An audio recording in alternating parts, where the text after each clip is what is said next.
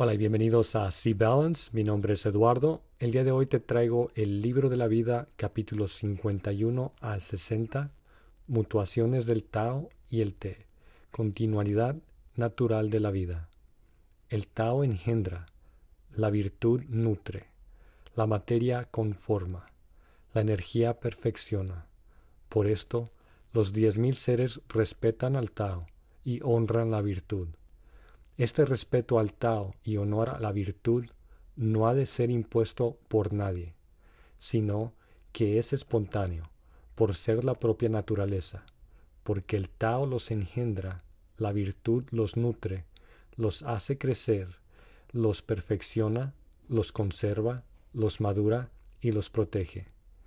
Engendrar y criar, engendrar sin apropiarse, obrar sin pedir nada a cambio, guiar sin dominar, esta es la gran virtud. Capítulo 52. El conocimiento del origen común permite perpetuar la vida. Todo cuanto existe tuvo un origen común. Este origen es la madre del universo. Quien conoce a la madre, conoce a los hijos. Quien conoce a los hijos, preserva a la madre, y su vida no correrá peligro. Quien tapa los orificios y cierra las puertas vivirá sin problemas. Quien abre los orificios y aumenta sus trabajos vivirá su vida asediado. Ser lúcido es ver lo ínfimo. Guiarse por lo flexible otorga fortaleza. Usar la luz, retornar y restituir la iluminación. No abandonar la vida de uno a la calamidad. De esta manera se practica la eternidad. Capítulo 53. El lujo y la riqueza son contrarios al Tao. Quisiera poseer la sabiduría para poder marchar por el gran camino, sin temor a desviarme.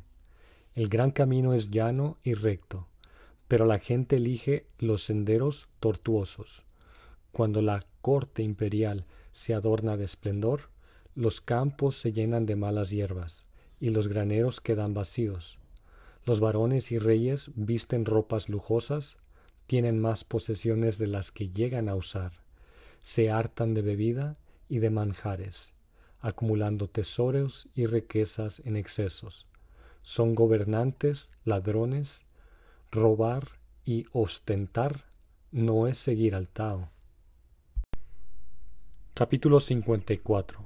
Conocer la realidad para cultivar la virtud. Lo que está bien arraigado no será arrancado, lo que está bien abrazado no será soltado. Será honrado de generación en generación. Si la cultivas en ti mismo, la virtud será verdadera. Si la cultivas en tu familia, la virtud será abundante. Si la cultivas en tu pueblo, la virtud será grande. Si la cultivas en el Estado, la virtud será poderosa. Si la cultivas en el mundo, la virtud será universal. Por esto, conoce a otros por sí mismo.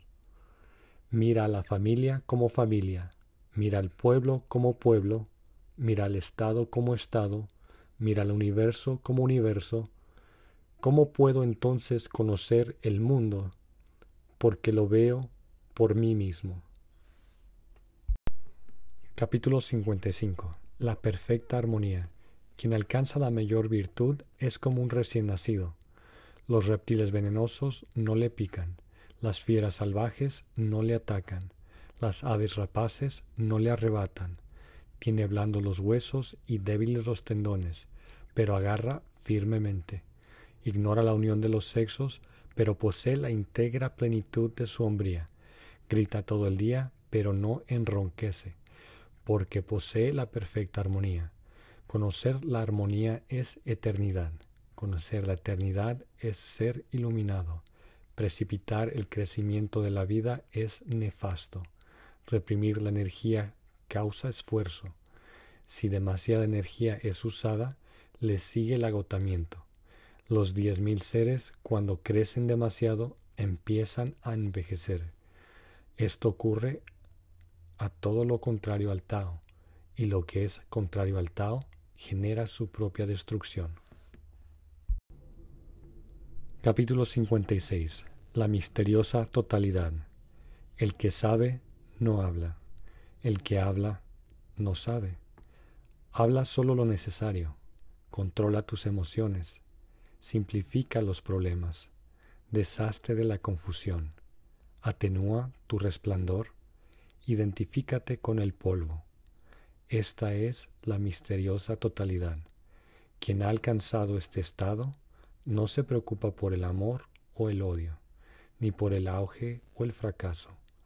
A la misteriosa totalidad no se le puede atraer, no se le puede rechazar, no se le puede beneficiar, no se le puede perjudicar, no se le puede honrar. Por eso, es lo máximo que un hombre podrá alcanzar. Capítulo 57. El gobierno y su legalidad son los causantes de la ignominia. Se gobierna el Estado con leyes ordinarias, se lucha en la guerra con tácticas extraordinarias, pero sólo con la no interferencia se ganará el mundo. Como lo sé, porque he visto esto. Cuantas más restricciones se imponen y más artificiales son los tabúes que hay en el mundo, más se empobrece la gente. Cuantas más armas y soldados existen, más desorden y conflicto hay en el reino. Cuanto más oportunistas son los hombres, más cosas nefastas ocurren. Cuanta más prominencia se da a las leyes y regulaciones, más ladrones y bandidos aparecen. Por eso el sabio dice, yo no causo interferencia, y así el pueblo por sí mismo progresa. Yo fomento la quietud y así el pueblo por sí mismo prospera. Yo no aprendo ningún negocio, y así el pueblo por sí mismo se enriquece. Yo nada deseo, y así el pueblo por sí mismo retorna a la sencillez. Capítulo 58. El gobierno ejerce la restricción, el sabio ejerce la no restricción. Cuando el gobierno es discreto, el pueblo es diligente. Cuando el gobierno es vigilante, el pueblo es indolente. La desdicha tiene su origen en la dicha. La dicha es hecha a la desdicha. Lo supremo es no dar órdenes. Pero ¿quién se da cuenta de ello? Lo correcto se convierte en incorrecto y el bien se convierte en calamidad. Pero el hombre no lo entiende, porque desde hace tiempo es engañado por eso el sabio es recto, pero no tajante, es anguloso, pero no hiriente, es firme, pero no insolente, es iluminado, pero no encandila. Capítulo 59. Moderación, virtud y mutuación. Premisas del Tao para restablecer la armonía universal. Para gobernar el pueblo en armonía con el universo, lo mejor es la moderación. La moderación implica renunciar a intereses personales. Quien consigue pronto la moderación acumula mucha virtud. Con la virtud acumulada vencerá en todo. Venciendo en todo, llegará a los límites insospechados. Al no guiarse por límites, se puede ser un gran guía. Un gran guía puede poseer la madre del reino y puede ser perdurable en ello. El Tao implica adquirir raíces profundas y bases firmes.